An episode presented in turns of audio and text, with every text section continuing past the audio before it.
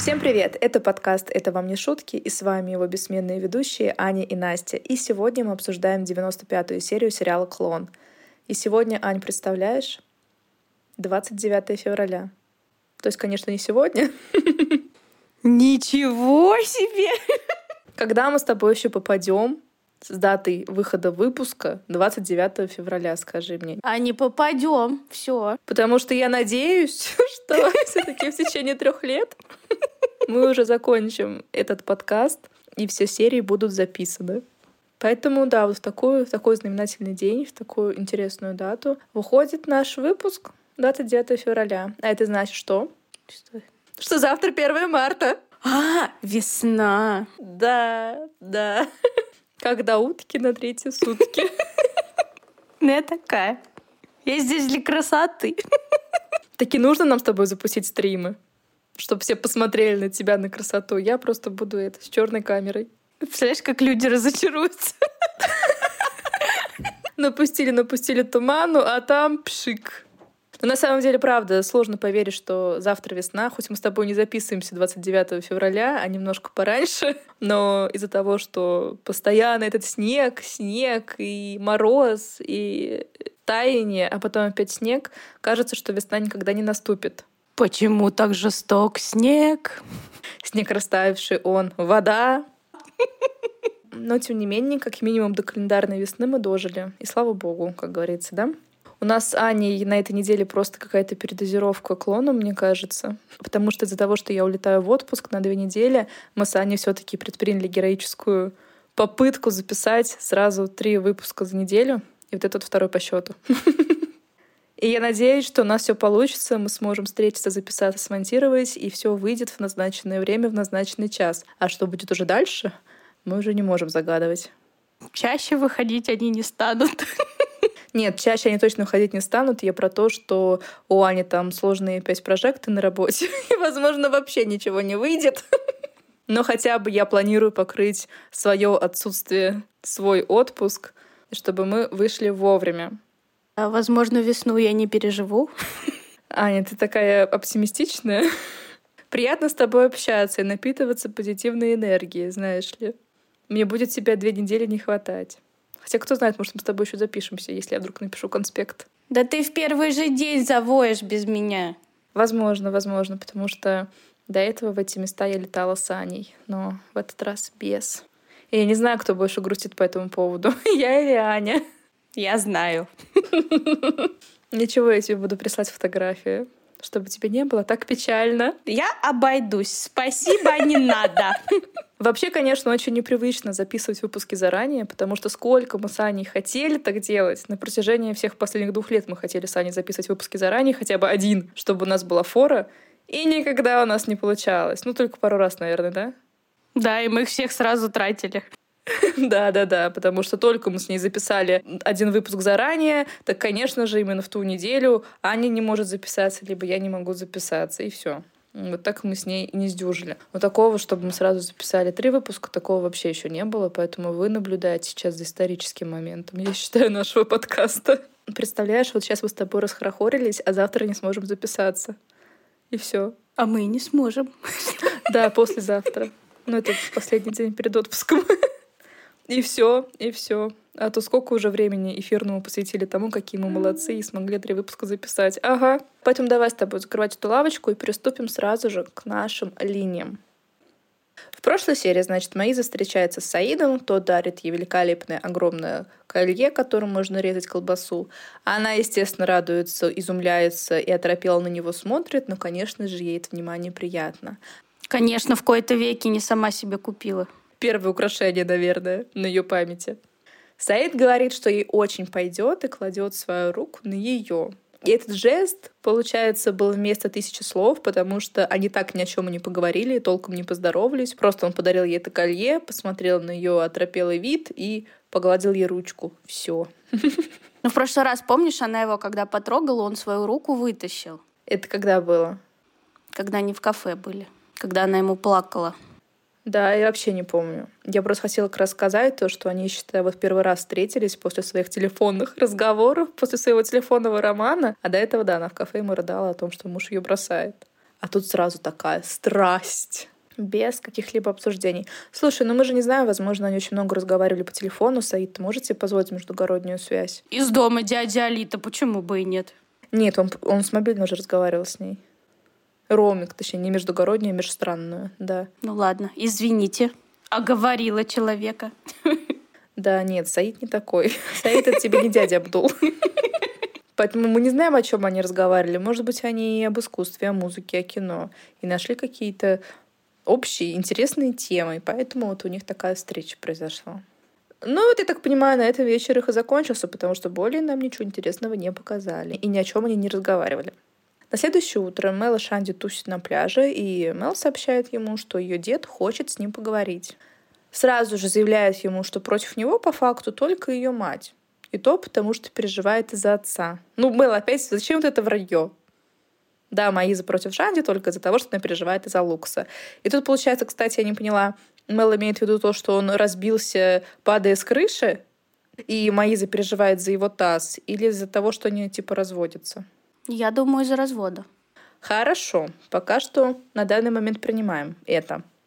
Но возвращаемся к этому диалогу. Шанди робко предложил ей оставить все как есть, но Мел все-таки настаивает, что с дедом говорить надо, потому что он не то, что ее матушка. Они пошли вместе плавать в океан, обниматься и целоваться. Их замечает Нанду и Сусео. Я вообще не понимаю, чем занимается молодежь в этом сериале. Нам, конечно, иногда показывают то, что Мэл ходит на занятия, но мне кажется, она намного-намного чаще тусит по кафе и по пляжу.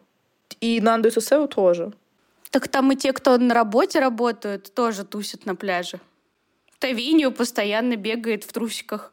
Такое ощущение, как будто Бразилия идеальная страна для релокации, да? Да. Не кажется.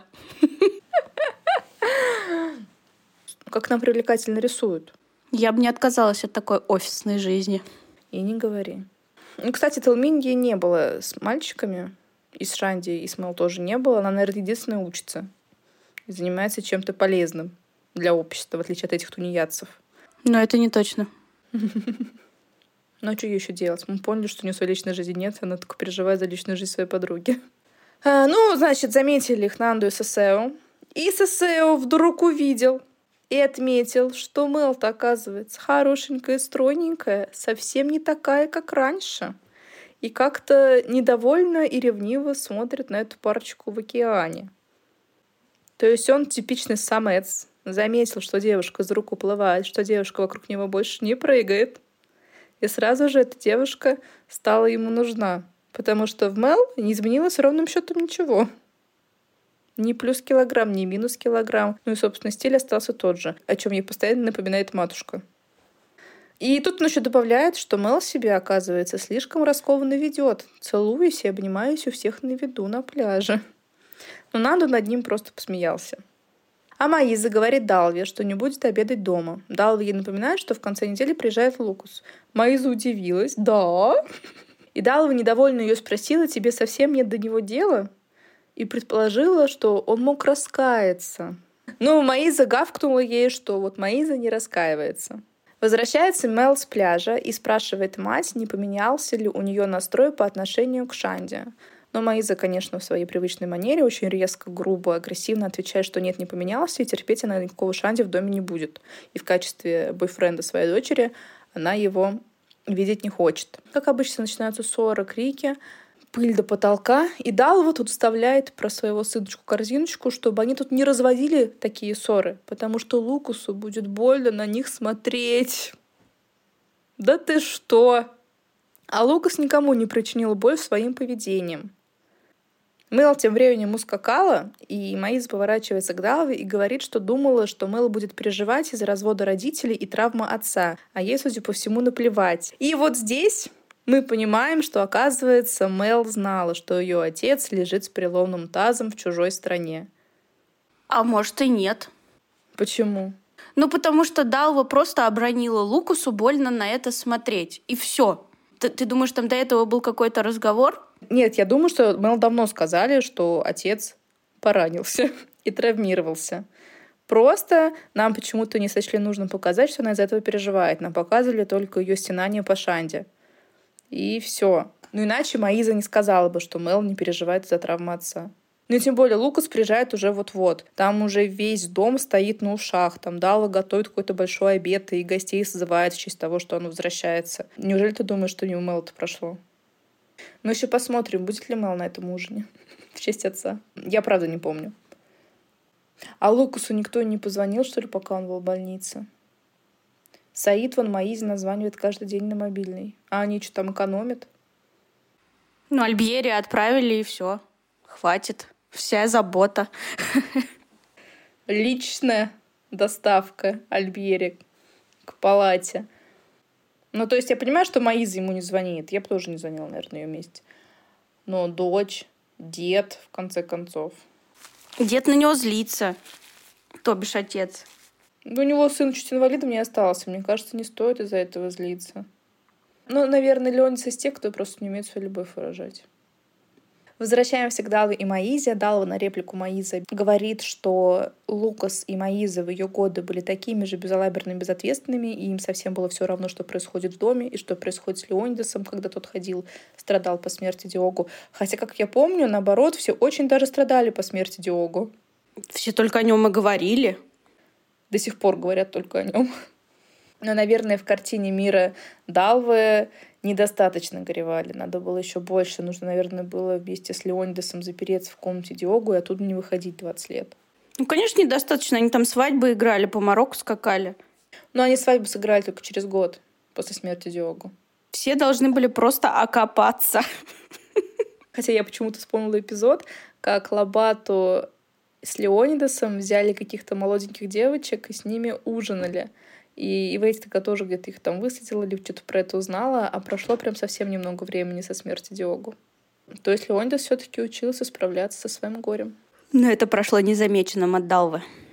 Маиза уходит на встречу с Лидианом. Они встречаются у Лидиана в машине, и нам почему-то делают акцент на том, что у Лидианы над лобовым стеклом какая-то полочка, и на ней есть все-все, что может пригодиться Лидиане в любой момент жизни. Я сначала думала, может быть, они рекламируют автомобиль таким образом, но нам не показали марку автомобиля.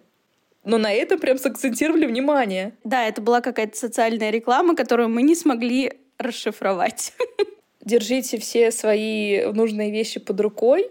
Вот у вас есть полочки над лобовым стеклом, или что это за реклама? Там какие-то не особо-то были полезные вещи. А может быть, у них начался сезон дождей, и они имели в виду то, что всегда должен быть под рукой зонт? Ну, кстати говоря, Маиза на эти зонтики и полочки внимания не обратила. То есть социальная реклама, если эта реклама, она как-то прошла мимо нее. Она восторгается колье от Саида. Хотя на ее месте я бы тоже скорее этим интересовалась, нежели полочкой над лобовым стеклом. А Лидиана переживает, как Маиза будет объяснять это колье мужу и свекру. Как будто бы они заметят, что у нее есть новое колье. Я допускаю, что Леонда сможет заметить, но Лукас... Очередное колье. Я съездил в Марокко, поэтому она купила дорогое колье. Да мне кажется, он даже не понял бы, что оно новое. Да, кстати. Откуда ему это понять? У Маис там сундук с золотом. Ну и даже, допустим, Лукас понял, что откуда-то появилось новое колье, почему после его поведения возмутительного Маиза должна перед ним вообще оправдываться? Как раз, мне кажется, Лукас здесь наконец-то должен понять Маизу, что она нашла себе мужчину, и это хорошо. Это еще должно порадовать Лукса. Такое кредитное бремя этот невидимый мужчина снял с Лукса, а? Но Маиза это замечание оставила без внимания, ей вообще все равно. Она уже планирует наряд и встречаться с Саидом в конце недели, как раз когда приезжает Лукас. Но почему-то, чуть позже. Она встречается с Саидом уже сегодня. И не где-то там, а где-то в поле. Ну, то есть, по факту, где-то там, на дороге. Я, кстати, помню этот момент прекрасно. Сколько раз я смотрела сериал? Два, три. Я помню этот момент. То есть, получается, она едет с одной стороны, Саид ей навстречу с другой. Саид прикрывает дорогу своей машиной. Маиза останавливается, выходит, молча садится к нему. И они начинают сразу целоваться, не сказав друг другу ни слова. И под звуки очень трагической музыки. Такой прям драматической, на надрыве. Как случилась эта встреча? Мне вот всегда это было интересно, потому что нам не показывали, что они созванивались, и почему вообще нужно встречаться где-то в поле. Я просто думала, возможно, это какая-то случайная встреча, их Мактуб свел, нет? Ну, там как раз э, была песня «Мактуб». Да? Да, там была одна. на нюх друг на друга как-то поехали, нашли, встали. Но мне показалось, что это была договоренность. Да, а мне казалось, что наоборот, как будто бы эта встреча ничего не предвещала, потому что она же сказала Лидиана, что они в конце недели встречаются. А тут она, получается, прям сразу после Лидианы поехала на встречу с Саидом на дороге. Короче, ничего не понятно. Так-то, возможно, их Мактуб сильнее Мактуба Жади с Лукасом. Они не хотели встретиться, а вон на дороге. И ни одной больше машины нет. Ни одной. Ну, правильно, какие-то там выселки, Рио. Что они там вообще делали? Ну, наконец-то они закончили эти лобызания, и Маиза говорит, что даже не знает, что и сказать. Мы тоже.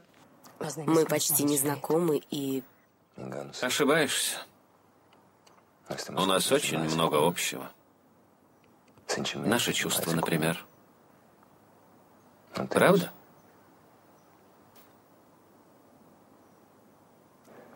Никто так не понимает моих чувств, как ты, и никто лучше меня не понимает твоих чувств. А про какие чувства он говорит? Про чувства обманутых супругов? Или про чувство любви к своим супругам? И в то же время трагизм в том, что эти супруги любят других супругов. Какие чувства? Обида, гнева? Что? Я не поняла. Ну, ты, наверное, правильно сказала то, что э, чувство разочарования, наверное, в своем браке. Ну, я не думаю, что Саид разочарован своим браком. Мне кажется, он больше злится и гневается на Лукаса. Потому что, мне кажется, изначально чувства, которые испытывает Саид к Жаде и Маизу к Лукасу, они разные. Ну, Саид, естественно, любит Жади там своей странной любовью, он ей одержим. Мы много раз про это говорили. Не факт, что это называется любовью, но там какие-то прям сильные такие страстные чувства есть. А неужели у Маизы к Лукусу есть такие же чувства? Мне кажется, он вообще для нее предмет мебели. Замечено не было. Да, она как будто бы за него просто держится, как за статус какой-то. Потому что когда у него были многочисленные эти молоденькие любовницы, ей, конечно, было больно неприятно. Ну, любой, наверное, женщине будет больно неприятно, но тем не менее она терпела и просто это заедала украшениями. А вот появилась, когда Жади опять на горизонте у Лукаса, ей стало ревностно только из-за того, что она разочарована в своей жизни, недовольна своей жизнью, не была счастлива и не хочет, чтобы Лукас был счастлив. Это какое-то ревностное чувство не к самому Лукасу, а к его возможному счастью. То есть это, опять же, немножко разные эмоции. У Саида это совершенно другие чувства к Жаде. И в целом к этой ситуации. Но он-то об этом не знает. Он же не знает настоящих чувств Маизы. Ну, кстати, да, тоже верно. Они, наверное, это еще не обсуждали. Но, может быть, не будут обсуждать. Он, наверное, по умолчанию думает, что она любит своего мужа. Ну, нет. Она совсем его не любит. Он вообще как бы ей особо-то не сдался. Мне кажется, более того, если бы на ее горизонте появился какой-то мужчина, тоже с положением, со статусом, который готов был бы взять ее в жены, она бы сразу этого Лукас вообще забыла. А вот Саид нет. Перед ним хоть 10 молодых красивых девушек поставь, он все равно будет бежать к этой жаде. И циклиться только на жаде. То есть ему важно обладать жаде, чтобы она была с ним. И желательно, чтобы Лукас был под седьмым покровом земли. А Маиза просто завидует или ревнует к возможному счастью Лукаса Жади, и все. Но, возможно, их объединяет желание отомстить. Хотя кому отомстить? Саиду Лукусу, а Маизе Жаде. А вот я даже не уверена, потому что Маиза, мне кажется, хочет и тому, и другой мстить. А вот Саид, да, наверное, из-за того, что он все-таки хочет, чтобы Жадию была при нем, и каким-то образом добиться ее любви, он, мне кажется, больше сосредоточен на ненависти к Лукусу. Мне кажется, к концу сериала мы с тобой уже сможем какой-то психологический курс с разбором персонажей и склон запустить. Но не курс, а какой-нибудь вебинар. Никто еще так глубоко не копал. Никому еще в голову это не приходило. Нет больше сумасшедших. Ну вот Маиза, значит, пока не разговаривали, пустила слезу. Она подтверждает его слова, что как будто бы на самом деле все, что он сказал, правда. Но, может быть, она в конкретный этот момент времени в это и верит. Он ее так нежно держит за подбородок. Вот это вот нам прям у них максимальный телесный контакт. И он тут спрашивает ее, что она чувствует рядом с ним. Что ты чувствуешь рядом со мной? Какая женщина не хочет, чтобы на нее смотрели так? И я начинаю чувствовать, что моя любовь освобождается и выходит на волю.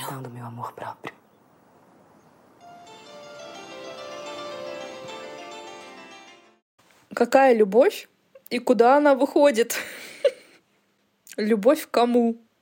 Откуда она освобождается? Она ему тут люби призналась или, или мне показалось? Мне кажется, нет. Как ее слова трактовать? Может быть, любовь к Лукасу ее покидает, и она уже готова его отпустить? Нет, мне кажется, вообще не так. Мне больше, наверное, кажется, что она вот все эти годы жила вот как в клетке, и любовь это была где-то глубоко-глубоко у нее заперта в душе внутри. Она не могла позволить себе как-то чувствовать, не могла себе позволить любить открыто, любить полно, потому что у нее муж Лукас. Какая там полная любовь. А тут, получается, она встретила мужчину, который смотрит на нее так, ну, своим вот этим вот хищным взором, и она сразу почувствовала, наверное, себя как-то по-женски счастливой, и все вот эти оковы внутренние у нее спадают. Эту часть я поняла так. Вот. То есть, наверное, там не столько любовь непосредственно к Саиду, а сколько, наверное, в принципе, вот это чувство окрыляющее взлетело, вспарило у нее. Но в то же время тут такой моментик, я не понимаю, что они хотят друг от друга, встречаясь друг с другом, ну, в таком романтическом ключе. Потому что как будто бы они хотят вернуть своих супругов, либо там отомстить, либо я не знаю что, а с друг с другом они что делают? То есть она говорит, какая женщина не хочет, чтобы на нее так смотрели, но на тебя смотрит так мужчина, который как бы любит свою жену. А с тобой он что делает? Использует тебя. Ну или просто в нем совмещается любовь к жене и влечение к ней, и ей этого достаточно, ей это нравится. Он восточный мужчина, он может любить одинаково сразу много женщин. Всех одиноких женщин. Он не эгоист. Не знаю. Я думаю, что нам еще нужно посмотреть за развитием событий и как там дальше у них будут эти отношения складываться. Потому что по какой-то причине я не помню ничего. То есть я помню какие-то моменты, как он подарил ей это колье, как они встретились на дороге в селе. Но вот что дальше будет, я не помню. Почему-то в памяти не отложилось. Ну, я, в принципе, мало что в памяти откладывается, это вообще не показатель. Так что поживем, увидим. А, да, ну, конечно, я должна завершить эту картину. Они, естественно, начали опять целоваться. И очень-очень долго целовались и целовались, пока не стерли себе губы в кровь. Вот. Конец этой линии. Так, ну все, хватит нам страстей. Сбавим градус. И переместимся в Сан-Криштован, где Самира рассказывает Назире, что Хадижа приглядела для нее жениха. Назира от этой новости вся рассияла, радуется, смеется и очень хочет подробностей. Но Самира не сильно запомнила эти подробности, но со слов Хадижи знает, что жених очень веселый и красивый.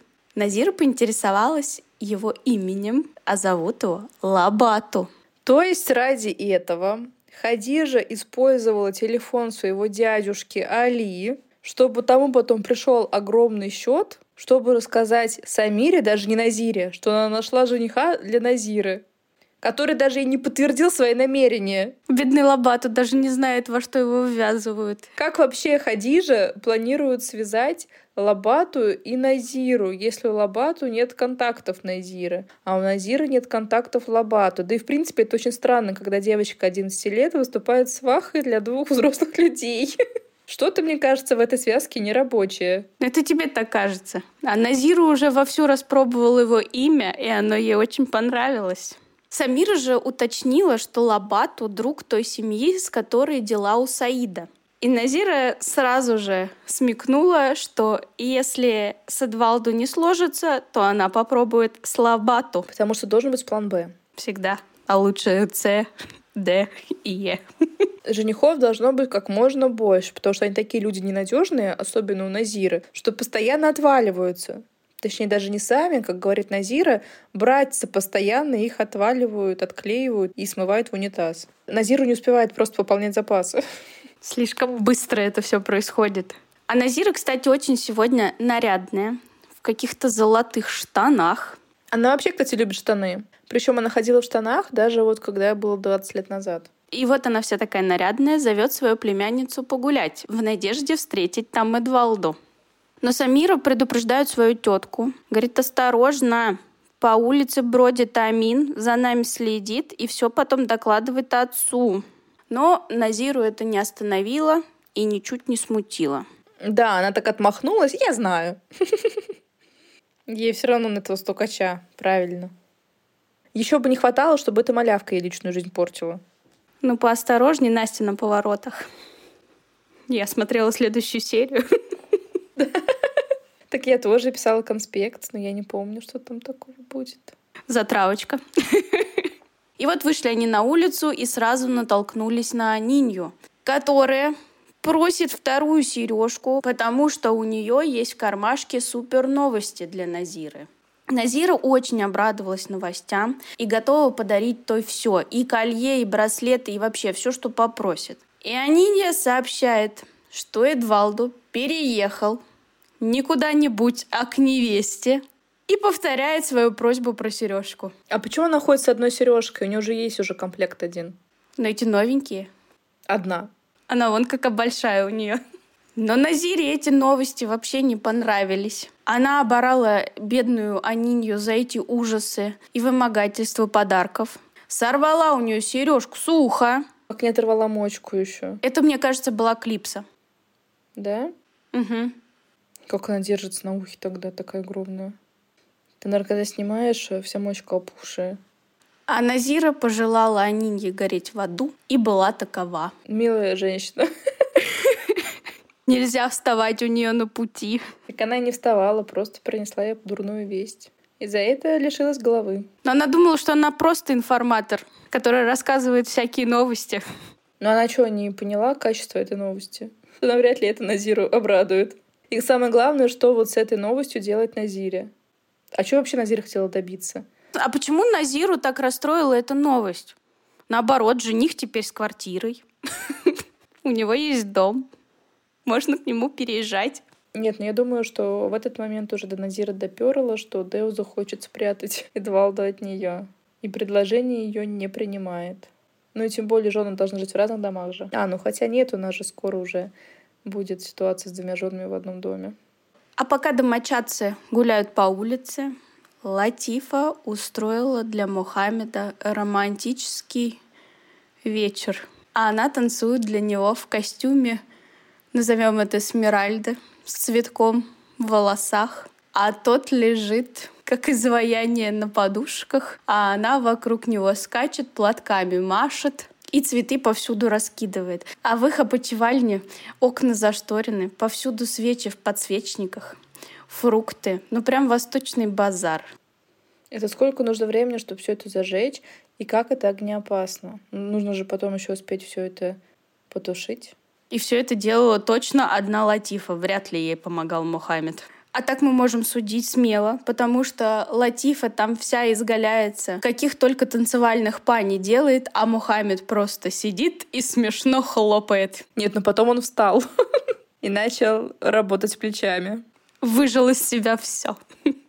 В своем платье. В белом.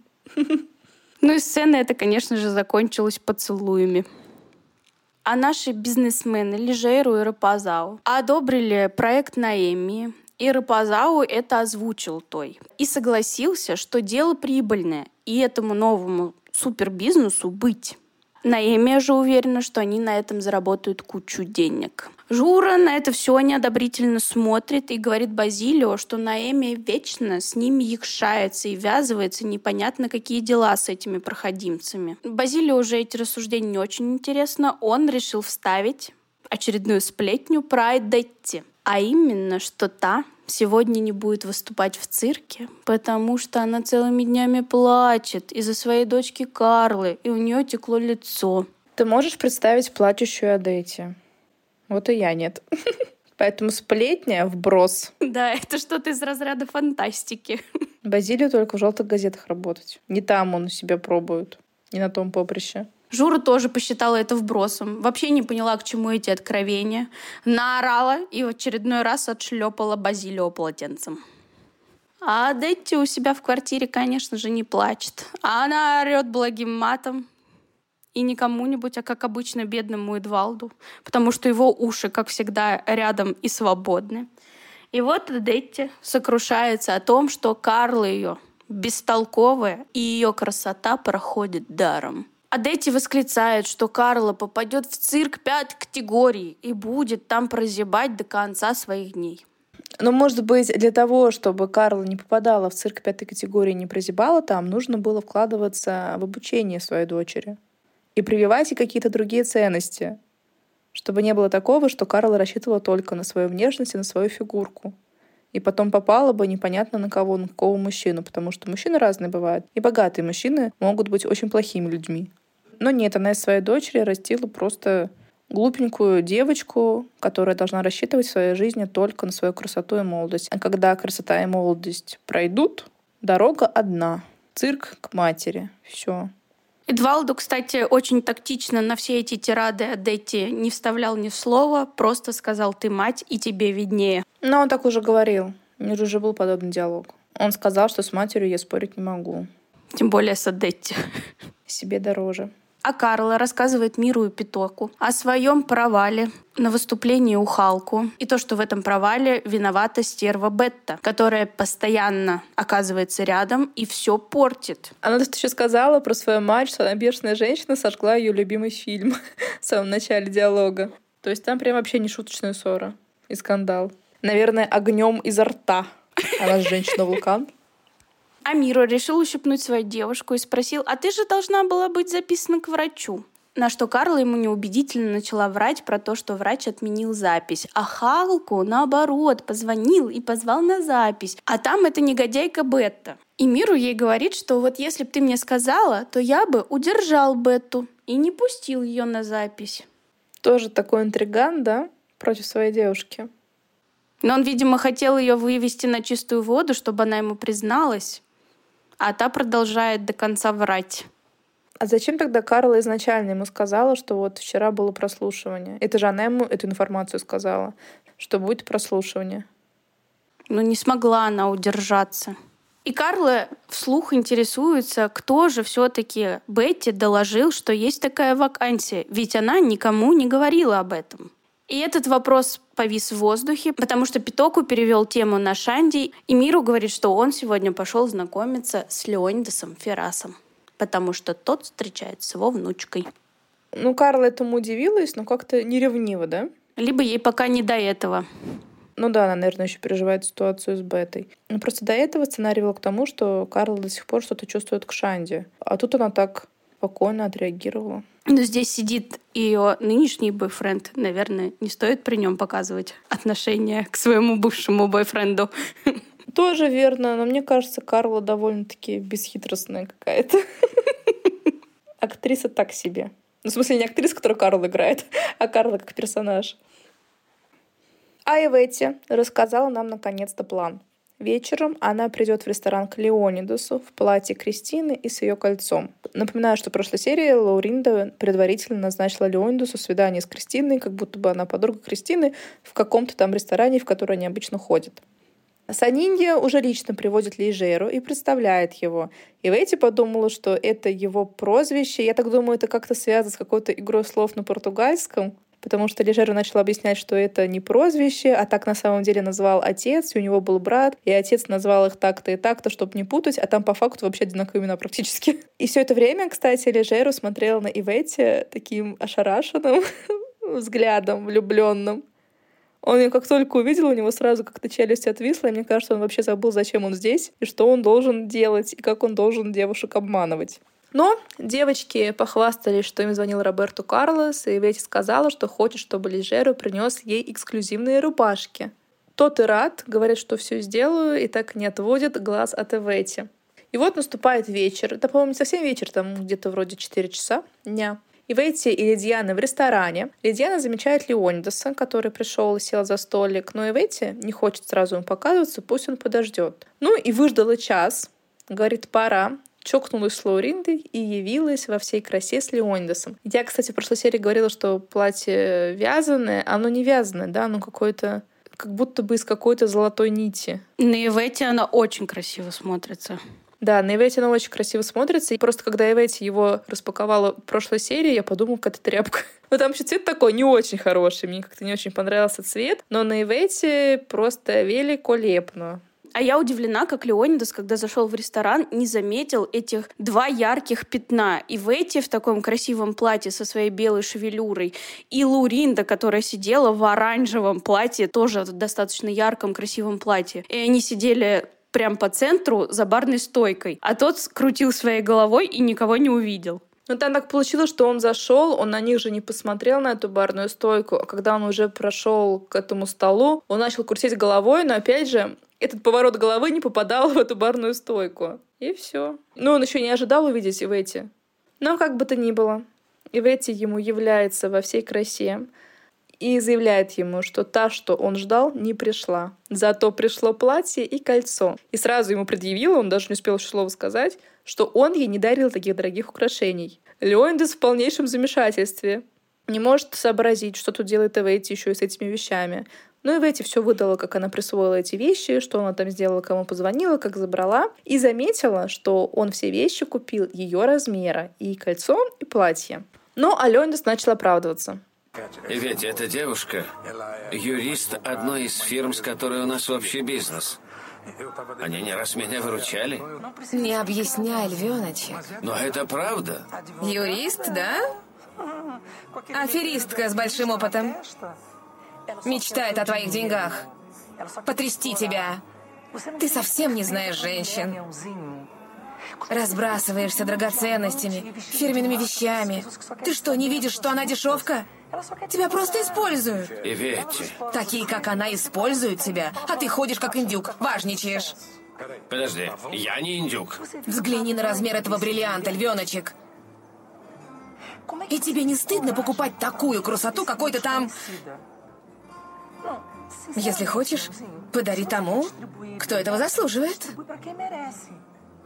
Я люблю твои деньги, но я и тебя люблю. А эти потаскухи нет. Когда я дарил тебе кольцо с бриллиантами, оно было самое лучшее. Хорошо, мы это исправим. Теперь подари мне серьги в дополнение к кольцу. Серьги? Да, серьги. Хотя бы серьги. Я все равно не должна тебя прощать. Ладно, разговор окончен. Проси счет. Ну, икона. Еще и виноватый остался. Они уже 20 лет не встречаются, а он ей все оплачивает счета, дарит магазины и заваливает ее бриллиантами. А в этом эпизоде очень смешные реакции у Леондеса. Любо дорого смотреть. Во-первых, взгляд такой же ошарашенно влюбленный, как у Лейжера, но там еще это смешки, то улыбки, то он там дергается. Очень смешно. Аня сделает дополнительные материалы, да, Аня? Хорошо. Ну, и Ветти, как вы слышали, приказала просить счет. Леондис, конечно, сразу это и сделал. И домой Иветти вернулась с бриллиантовыми сережками. А мы перемещаемся в офис к Леонидсу, куда Мел привела Шанди на разговор к деду. И секретарь Кларисси почему-то ее не знает. Как такое может быть? Как она может не знать внучку? Она могла бы не знать внучку, потому что Кларисе работает не так давно, а Мэл еще ни разу не приходила к деду. Но Мэл дружит и с Тосео, и с Нанду. И они постоянно там вместе тусуются. Ну и потом еще Клариса скажет, что Нанду часто говорит о Мэл. И они же друг к другу ходят в гости. Как так могло случиться, получиться? Да, и Мел из светской семьи, которую постоянно выкладывают в журналах. Кстати, да. Всякую уж она видела фотографию. Да, она ее даже не признала на лицо. Ну и наверняка на столах у деда и у отца есть фотография внучки. Да и Нанду мог сто раз показать фотографию. У них сто пудов есть какие-то совместные. В общем, мне тоже резанул очень сильно глаз и слух. Но Карл знает внучку Леонидаса и проводила парочку в кабинет. И тут Кларисия объявляет, что сегодня 10 января. Спасибо, у нас теперь есть календарь. Да, да, и получается, что у нас получается? Что Шанди и Мел встречаются где-то 10, 10 дней. дней. Они же начали новогоднюю ночь встречаться, да. правильно? И Лукасу нет уже 10 дней. 11, наверное, даже, да? 12, как-то так. Он же улетел, получается, за день или за два до Нового года, да, по-моему? Да. Десять дней они встречаются с Шанди. А там уже она готова с ним жить на, в хижине дяди Тома. А Кларисе вспомнила про 10 января не просто так, а потому что сегодня день рождения у дедушки Эшкабара, и тому надо купить подарок. И вот она звонит в клинику, отвечает ей Эдна. Они начинают мило болтать, а Лисиния же сидит, конечно, рядом и прислушивается, что же там происходит. А Эдна передает трубку Эшкабару, и тот говорит, что я вообще-то не забыл про день рождения, потому что что, конечно, ему напомнила Лисинья. И она же уже купила подарок. А про день рождения она узнала откуда? Из ежедневника, который она ему разбирала. А Лисинья сидит вообще, цветет и пахнет, очень довольна этой ситуацией. А Кларисе это ну, мягко говоря, не понравилось. Но Ишкабар, не положив трубку, говорит Алисинье, что Кларисе той передает спасибо. И как вы думаете, что было дальше? Конечно, Кларисе разорвало.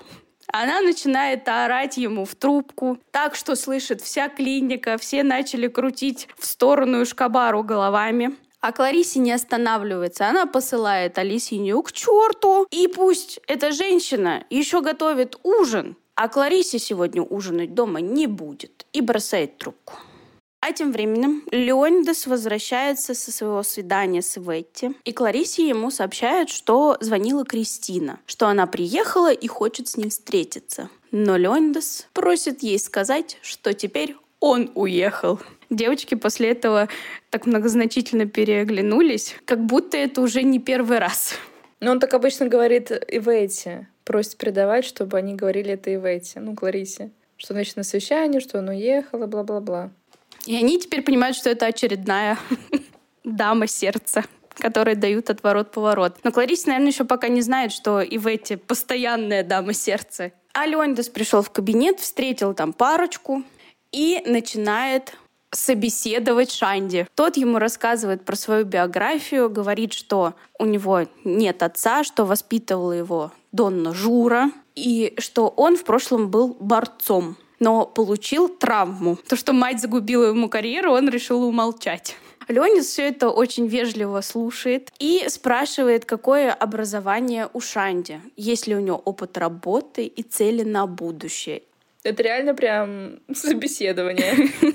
Все вопросы как под копирку самых лучших HR в кавычках. Еще надо было сказать, кем вы видите себя через пять лет. Это прям вообще было бы комбо. Но он же спросил у него про цели на будущее. Да, да. Ну и как раз на этот вопрос Шанди сказал, что мечтает открыть свою школу единоборств для детей. А я вот помню, что мечта у него потом будет другая. Ну, она может измениться, трансформироваться, но здесь, мне знаешь, что за дело? Что в прошлой серии Мел, которая так хорошо знает Шанди, знает его лучше всех, и он ее роднулечка, кровиночка и все далее по тексту, она просила деду устроить Шанди к себе на работу предварительно не спросив Шанди, чего он хочет от этой жизни. И мы исходим из того, что она знает Шанди как облупленного, как самого дорогого человека ей на свете, и она должна знать, цели и мечты Шанди, и как цели и мечта Шанди коррелируют э, с работой на фирме Леонидаса. Но только если заработать, накопить денег на эту школу. Проще просто попросить у дедушки денег на открытие школы. Да, как инвестиции, кстати говоря. И деду хорошо, и Шанди. Да, но я думаю, что это недочет именно сценария. Ну или не то, что насчет сценария. Мы так-то уже поняли про характер Мэл, что она больше думает про себя, нежели про чувства остальных. Нам, конечно, возможно, не хотели это так показывать, но все ее поступки, все ее разговоры, они ведут именно к этому, что на самом деле ей на чувство Шанди как-то и на желание Шанди как-то все равно. Потому что в следующей серии, спойлер, она опять начнет говорить про работу у деда ему. Они как будто бы забудут, что он вообще заикался про школу единоборств. Возможно, Шади, кстати говоря, выдумал эту идею на вот ходу. только сейчас. да. Потому что просто Леонид застал его врасплох своими ичарскими вопросами.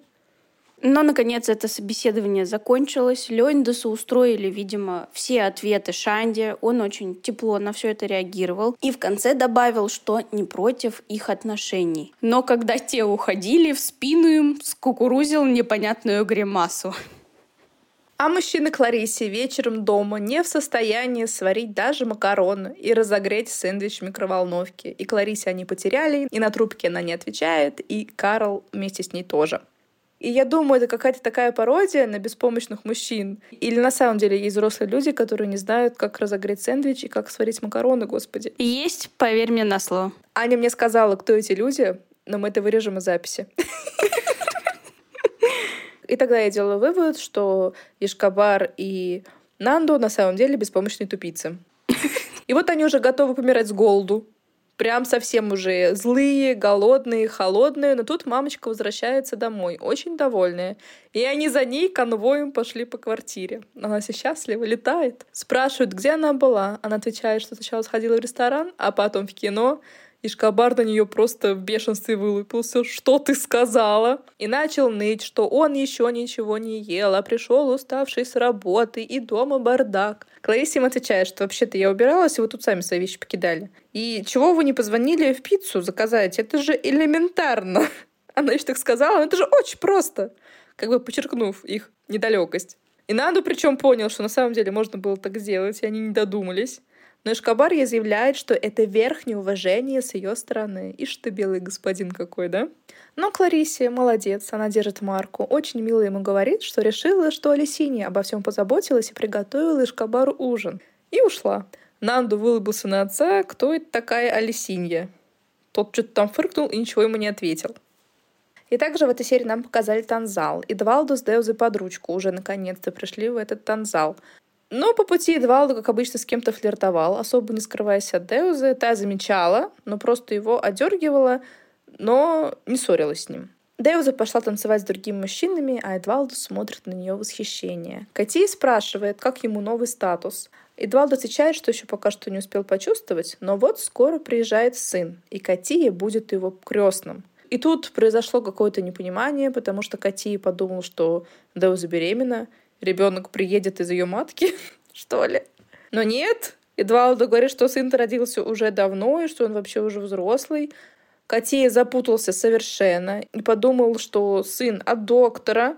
Но Эдвалду говорит, нет, какой доктор? Деуза просто хотела меня взбесить, и тогда сказала, что от доктора, а на самом деле мой, и вот так вот на 20 лет мы с ним расстались. Позвали Деузу, спросили ее в лоб. Сын от Эдвалду? Он отвечает, да, от Эдвалду. И Эдвалду ей сообщает, что Кати будет крестным. Но тут уже Деуза возмутилась и говорит ему, что Лео давно крещен. Но Эдвалду ей отвечает, что мы же с тобой начинаем все сначала. И начнем прямо с Кристин.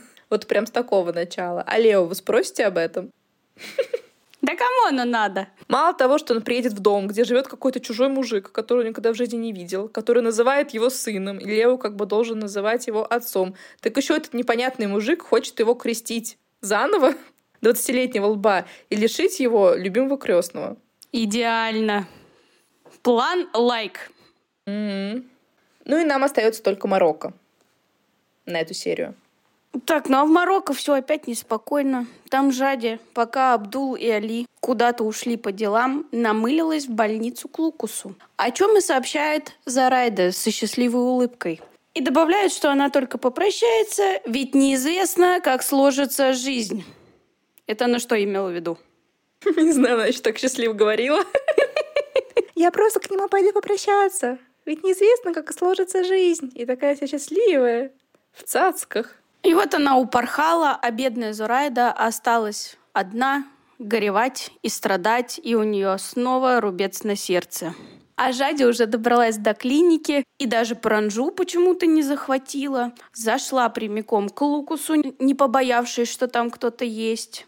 Зашла и сразу бросилась ему на шею и просит того, пообещать, что он вернется и больше ее не оставит. А Лука что? Он, конечно же, обещает. И после всех этих обещаний друг другу они начинают целоваться. Но потом их отпустила. И Жади переживает, что опять что-то может не срастись. Интересно, что? План же надежный, как швейцарские часы. Продуманный, проработанный, осознанный. Что там может не срастись? Я не представляю. Я вот думаю, что в ближайшие несколько серий сериал закончится, нет? И они будут жить долго и счастливо. Смею тебя огорчить. Но Лукс уверяет, что все на мази. Ведь она должна ускорить свой развод, так как они договорились. А он уже почти разведен. И осталось ему только встать с кровати. Вот сейчас он выздоровеет, и все, будут они вместе жить долго и счастливо. Тут Жади вдруг спрашивает, ревнует ли Лукас жену. И Лукс ей отвечает, что он не понимает, о чем говорит Жади. А Жади уверена, что Маиза коварная женщина, а она придумает какие-то способы, чтобы привязать опять Лукса к себе, и все закончится, не успев начавшись, и их планы не сработают, и они не смогут быть вместе. Эти все диалоги из пустого в порожнее, вообще ничего не меняется, и уже невозможно это слушать. Мне кажется, можно дальше продолжить. Ну, просто это всю серию. Она говорит, что я переживаю, что что-то не сработает, что не получится, нас разлучат. А он ей говорит, что нет, моя дорогая, я вот сейчас стану с коленом, мы с тобой будем жить вместе. Она опять ему говорит, ну а вдруг все таки что-то не сработает? Он говорит, нет, все сработает, мы будем вместе. И так по кругу бесконечно такая временная петля. Невозможно. Ну смотри, Лукас какой уверенный, когда просто лежит и ничего не может сделать. Да. Но Лукс убеждает свою женщину тем, что он вообще-то повзрослел, и говорит, что ему можно верить, он сам принимает решение. Тепереча. Он так и сказал. Раньше не он принимал решение, раньше он был маленьким, беззащитным котеночком 20-летним, а теперь вот он такой большой и взрослый, сам принимает решение. Представляете? Мы в шоке всем подкастом.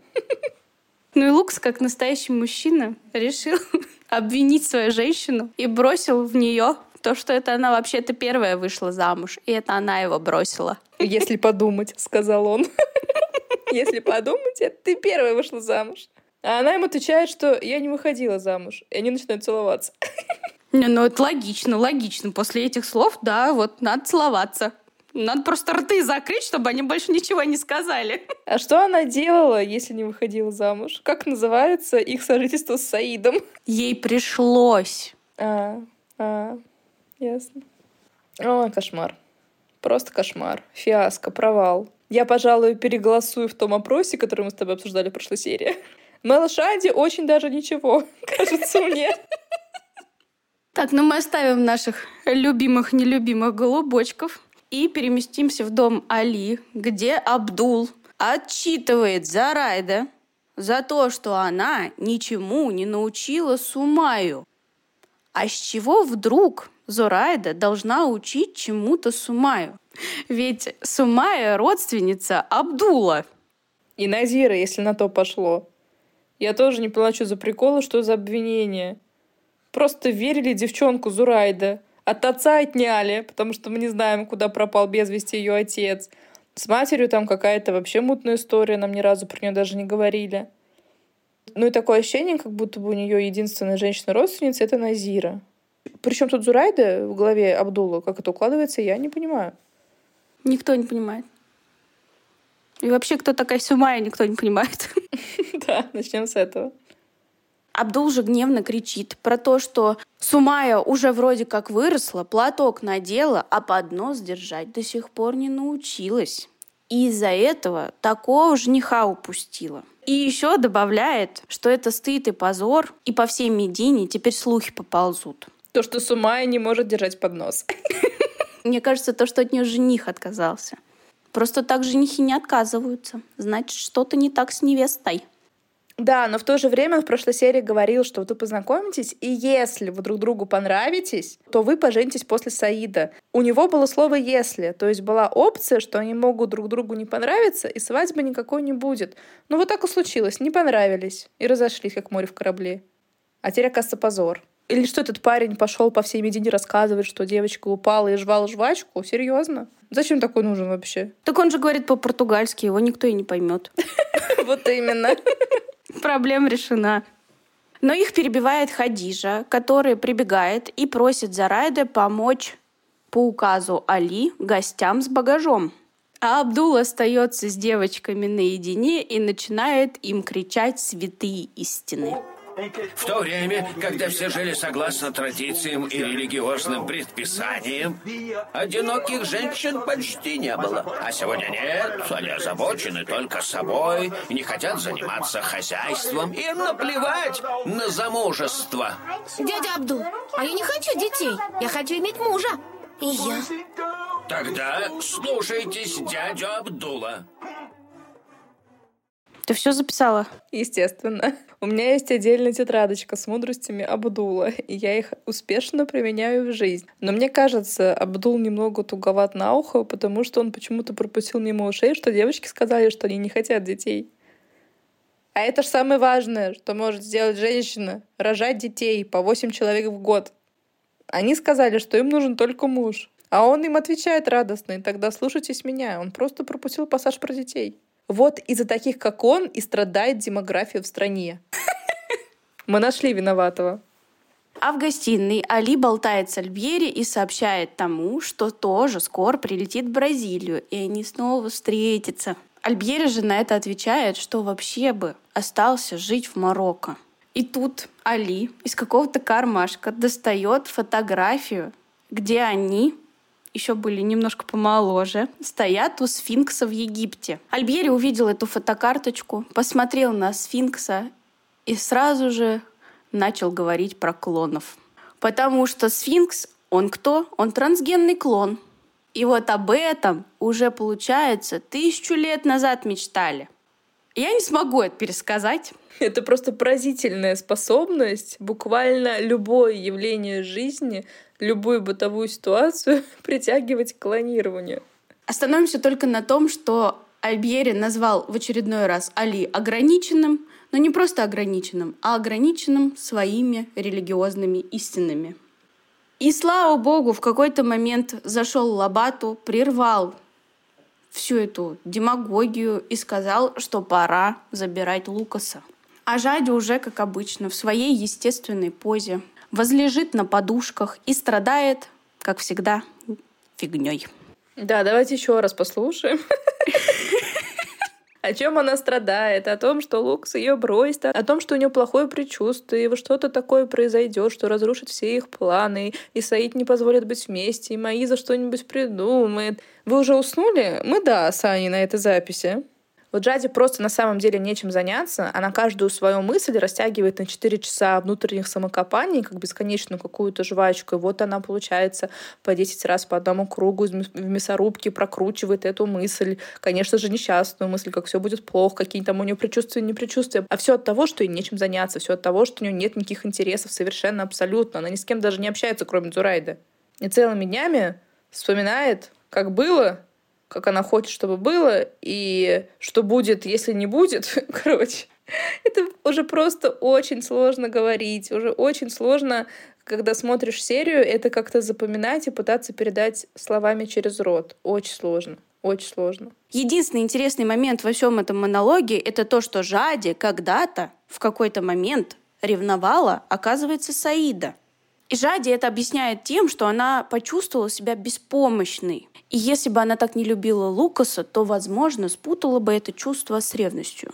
И вот сейчас она боится, что Лукас тоже может усомниться и почувствовать такую же беспомощность. А в какой момент, интересно, это было? Я думаю, наверное, в тот момент, когда Саид собирался жениться на Муне.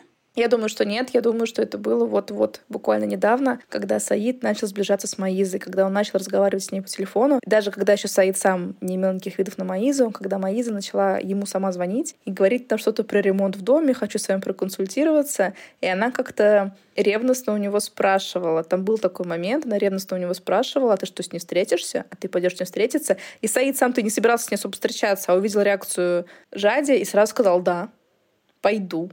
А что такого? Я думаю, это вот к Маизе именно чувство. Но тем более у нее с Маизой это давние заочные терки. А Мунта была и была. Бог с ней. Тогда просто Жади переживала, что она с дочерью не будет жить. Ну, возможно, да, ты права, потому что здесь выше она как раз и говорила про Маизу, поэтому, наверное, да. Два плюс два ты сложила. А Зарайда слушала, слушала Жади и в какой-то момент на краткий миг превратилась в психолога. Гештальтерапевта. Ты боишься, что он не любит тебя так сильно, как ты его? Да. У тебя свежи в памяти те моменты, когда он бросал тебя, не говоря ни слова. Мне так неспокойно, Зурайда. Так неспокойно.